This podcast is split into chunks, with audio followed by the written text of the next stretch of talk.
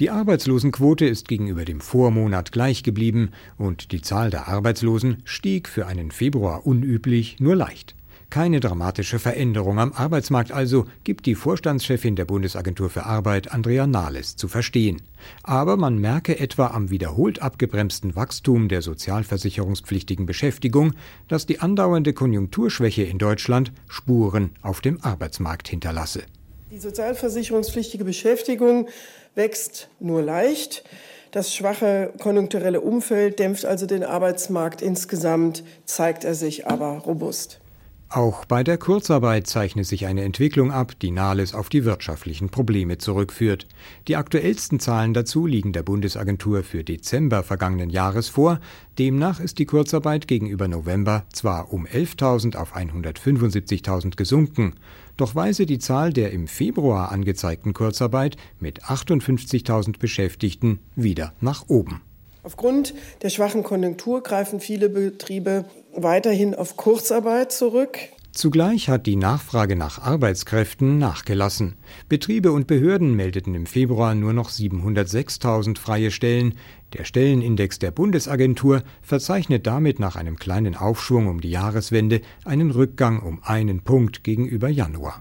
Und dass Arbeitgeber weniger neue Stellen anbieten, beziehe sich längst nicht nur auf einzelne Branchen, so Behördenchefin Andrea Nahles. Aus praktisch allen Branchen waren im Februar bei uns weniger Stellen gemeldet als vor einem Jahr. Hingegen gibt es bei der Vermittlung von Geflüchteten in Arbeit Fortschritte, sagt Nahles auf Nachfrage. Zwar sei es für eine erste Bilanz über den von der Bundesregierung beschlossenen Jobturbo noch zu früh, meint sie, und man müsse berücksichtigen, dass es die wirtschaftlich schwierig gewordenen Rahmenbedingungen schwerer machen, dass Geflüchtete in Arbeit kommen. Nichtsdestotrotz, deswegen bin ich optimistisch, was den Jobturbo angeht, gehen also wirklich überdurchschnittlich viele dieser Gruppe jetzt in Arbeit. Also der Jobturbo ist ins Laufen gekommen.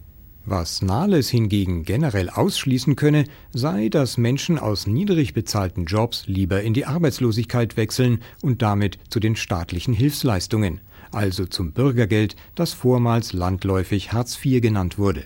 Im Bundestag behaupten Union und AfD bislang bekanntlich das Gegenteil.